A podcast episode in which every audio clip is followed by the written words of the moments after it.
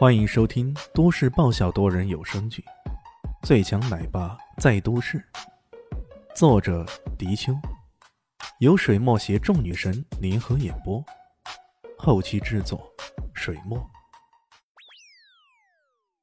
第三百八十五集，如此大约吃了二十几分钟，他终于摸着圆滚滚的肚皮。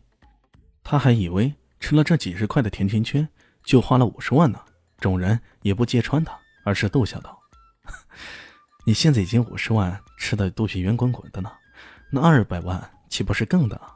到时候你走路都走不动了。”爸爸，这五十万吃甜甜圈吃的太饱了，那什么赛不是还有奖金的吗？你记得也要去参加。小蛋蛋自有理由，人家黄阿姨。是怀了小宝宝的，你又不是。不怕，我看隔壁那个黄阿姨，她那肚子更加大了，照样天天去散步呢。大家差点没笑喷呢，这个小家伙还真的是童言无忌呢。李炫回到住所后，翻出那本全谱来研究，虽然有些图画，可是里面文字更多。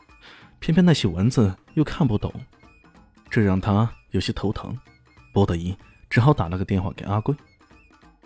喂，阿贵，有一种文字，我拍给你看看，看你能不能看懂。阿贵大声说道：“啥？老大，开啥玩笑啊？还有我不懂的文字？哎，金马放马过来。”然后过了大约十几分钟，电话那头传来异常沮丧的声音。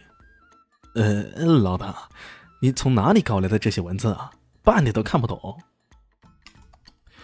这世上还有文曲星都看不懂的文字，那可真是太少见了呀！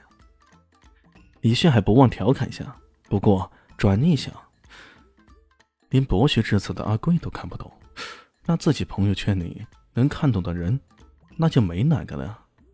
这想想都让人头疼啊！不过阿贵很快说道。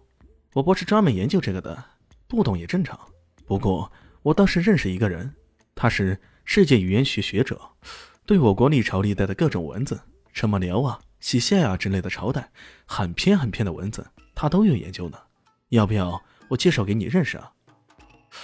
这么牛掰，那你干嘛不早说呀？李炫都不明白了。呃，这个人脾气有点怪，介绍给你，你要有心理准备才行啊。那有啥呀？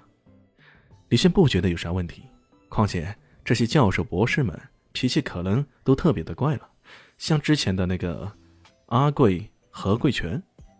于是，在阿贵的穿针引线之下，费了不少苦功，李炫才终于加到一位名为盘天佑教授的微信。李炫打了招呼后，发了全部文字的照片给他，然后静静的等待结果。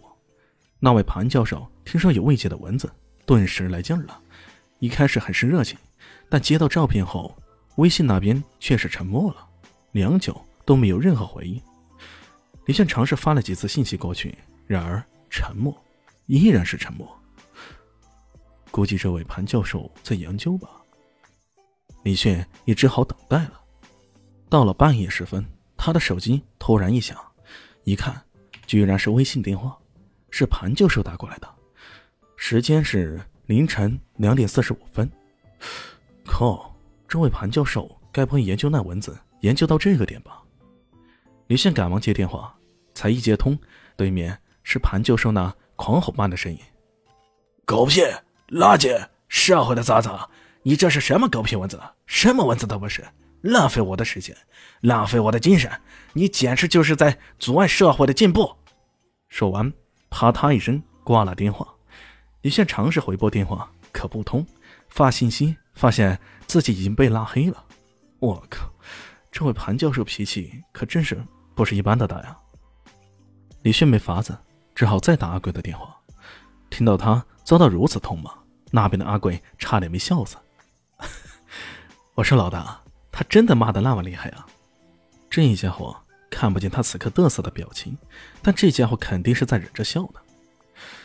这世上能让死神大人吃暗克的人并不多，这个潘教授竟然会是其中之一。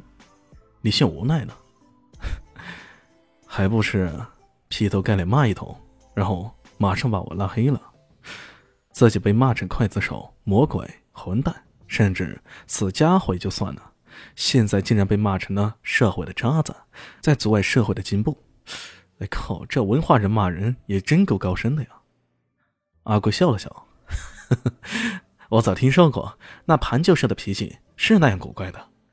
他沉吟了一下，随即说道：“不过嘛，这夏国历史上出现的各种奇奇怪怪的文字，他都有涉猎。如果他说不是文字，那恐怕真的不是文字了。”呸！那家伙他不懂就乱说的吧？李轩很是不服气啊！哎，你这话可别乱讲。盘教授的学术造诣那可是行内有名的，连最高深的甲骨文、铜鼎文。也都被他破解的七七八八。你要怀疑他，还不如怀疑下那个东西，本来就是个赝品呢。赝品。李炫想了想，这游龙武馆正拼命想着向自己示好，应该犯不着拿个假东西来骗自己吧？唯一的可能，大概就是这东西他们拿到手时就是个赝品吧。算了，反正也是人家给的，弄不清楚那也就算了吧。李炫没法子。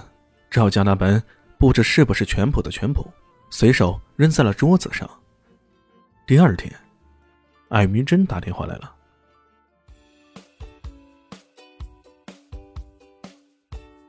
大家好，我是陆神佑，在剧中饰演艾总艾云珍。本集已经演播完毕，谢谢您的收听，喜欢记得订阅哦，比心。